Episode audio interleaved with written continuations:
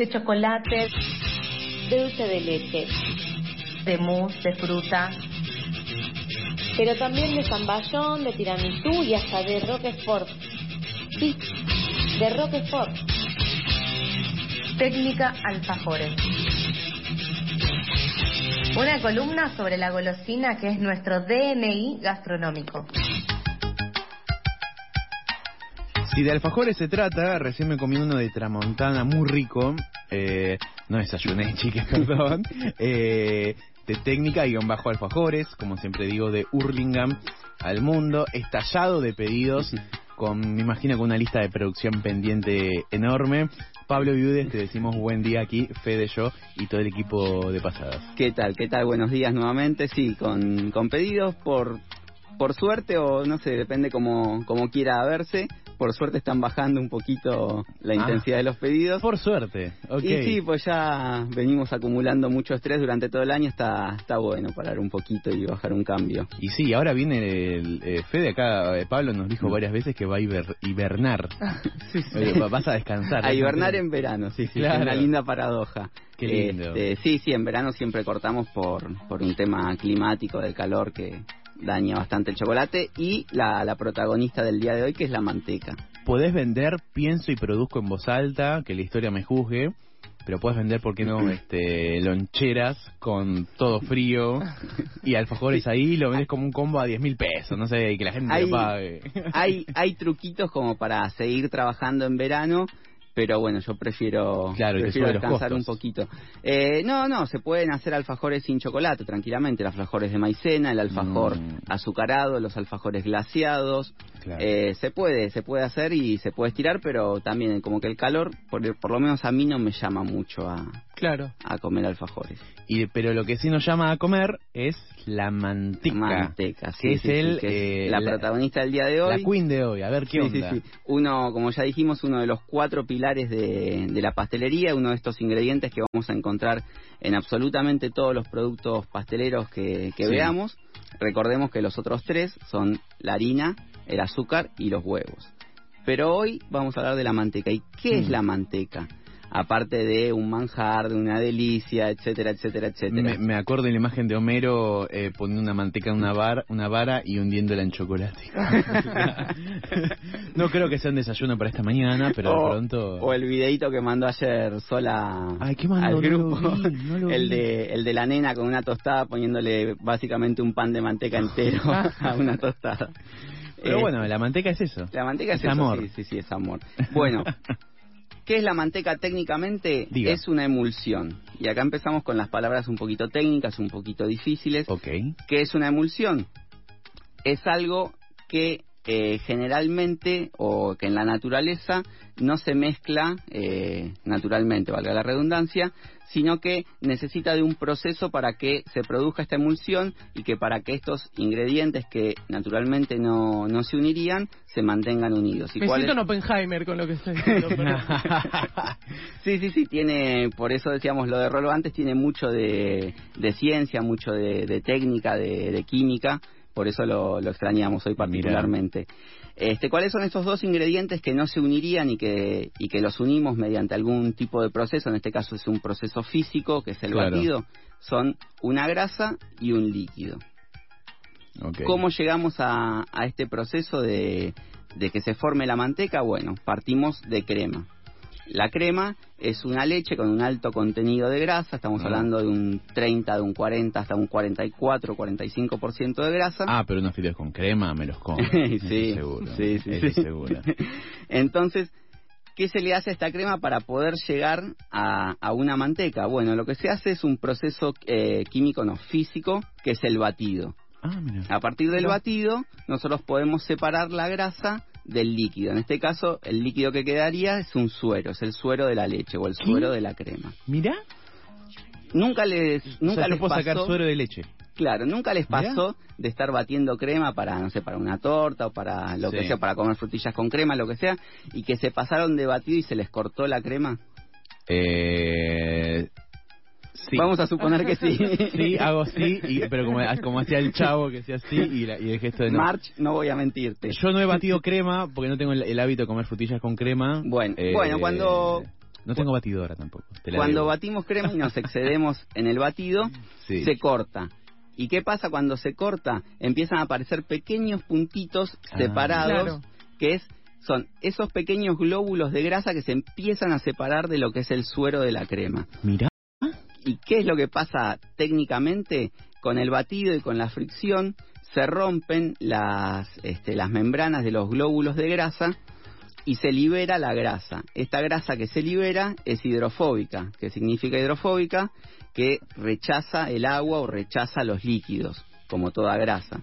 Entonces, esta grasa liberada lo que va a hacer es, entre muchas comillas, eh, no lo tomen eh, literal, es más un- algo figurativo y explicativo, Claro. lo que va a hacer esta grasa liberada es encapsular o englobar al resto de los glóbulos de grasa que no, que no sufrieron daño, que no se rompieron. Entonces, ahí es cuando se separa la grasa del líquido y Claro. tenemos por un lado la manteca y por otro lado el suero de la leche. Increíble. Y Perdón, pero eh, acá recién comenzaron, eh, comentaron Oppenheimer, una mezcla entre Oppenheimer y Heisenberg. Heisenberg, todo- Claro. Heisenberg me gusta mucho un poquito. sí, sí, demasiado. No sabía que detrás de la manteca que uno piensa, compro manteca. Sí, algo Hay súper tanto. cotidiano, hay mucha química y mucho, Wow. mucho proceso por, por ahí, por detrás. Entonces, llegamos a esta emulsión. Pero ¿qué pasa? Nosotros partimos de la crema y la crema también es una emulsión, porque tiene esta grasa y tiene este agua. Pero la crema es una emulsión de grasa en agua o en líquido. ¿Por qué? Porque tiene mayor cantidad de líquido que de grasa. Y cuando llegamos a la manteca, la manteca es una emulsión de, gra- de, de agua en grasas. ¿Por qué? Porque tiene muchísima más grasa que agua. Las mantecas que nosotros consumimos habitualmente tienen un 80% de grasa, un 15% de agua y el restante 5% es alguna que otra proteína y un poquito de sal.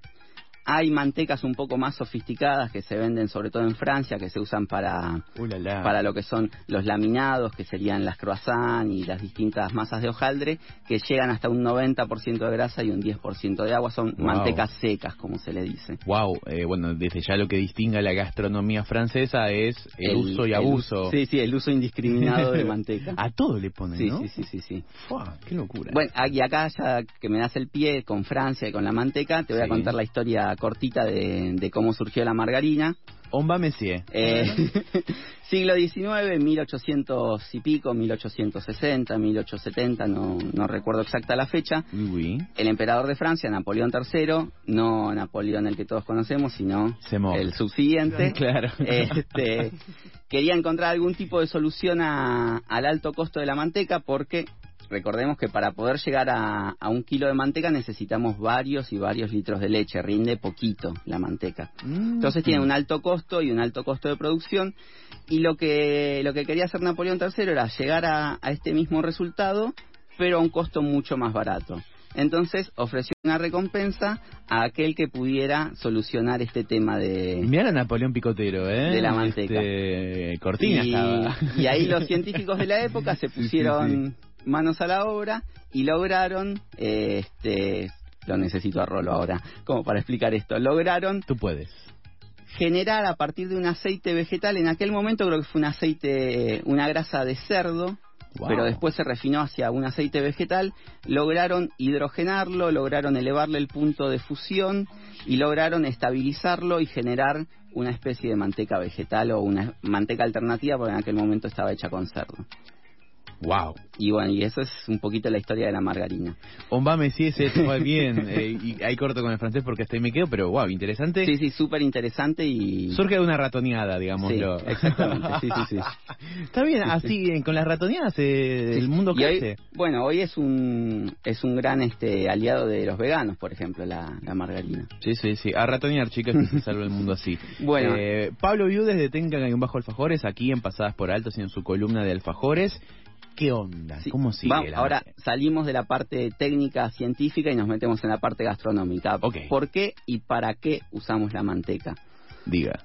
Básicamente lo usamos para tener una mejor textura, para tener un mejor sabor, para que nuestras masas, lo que tiene la manteca es esa, ese efecto de flexibilidad o de elasticidad, de plasticidad, que eso se va a ver reflejado en nuestras masas, porque nuestras masas para hacer alfajores tienen un alto contenido de manteca, estamos hablando de un, cerca de un 40% de manteca hay en esas masas de alfajores. Sí.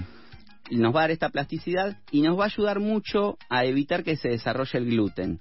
Y acá también es eh, algo algo explicativo y figurativo, no, no lo tomen tan lineal, pero la manteca es como que impermeabiliza a la harina y eso evita que la harina entre en contacto con el agua y se desarrolle el gluten. Va a entrar en contacto con el agua porque la harina se va a hidratar, pero le va a dificultar mucho desarrollarse el gluten y que es lo que estamos buscando en, en este tipo de masas, que son las masas quebradas o las masas sablé, Claro. que es evitar el gluten.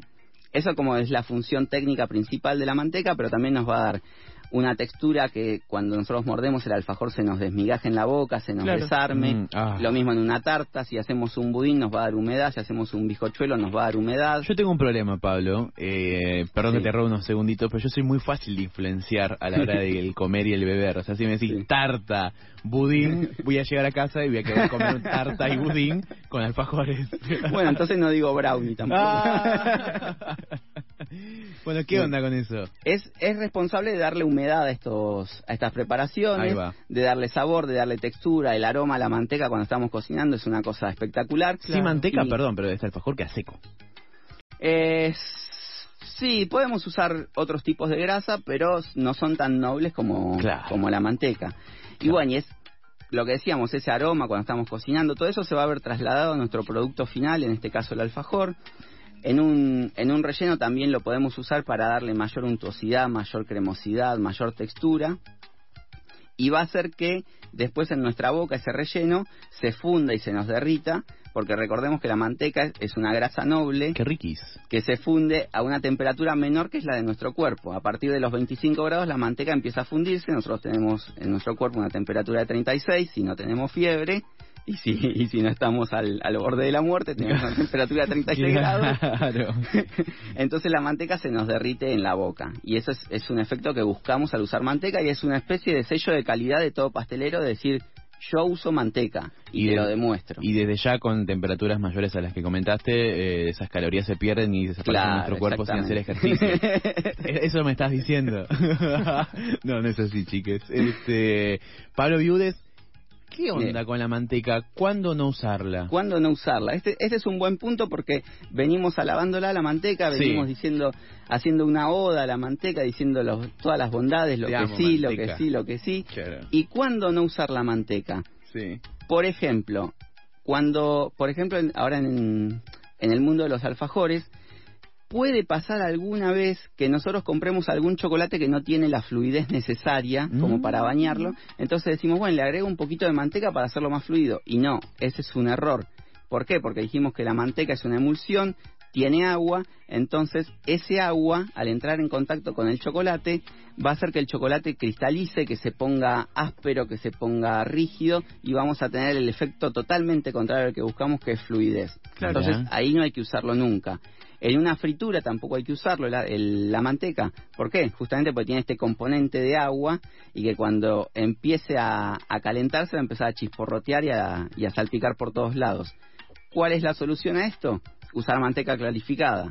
Nos podemos tomar el trabajo de clarificar Claro. la manteca, que es calentarla, ir sacándole todas las impurezas, ir sacándole todo el agua, filtrarla o directamente comprar directamente comprar la manteca clarificada, pero bueno, eso es un, un número bastante elevado, entonces Cómprate la manteca de la vuelta de tu casa.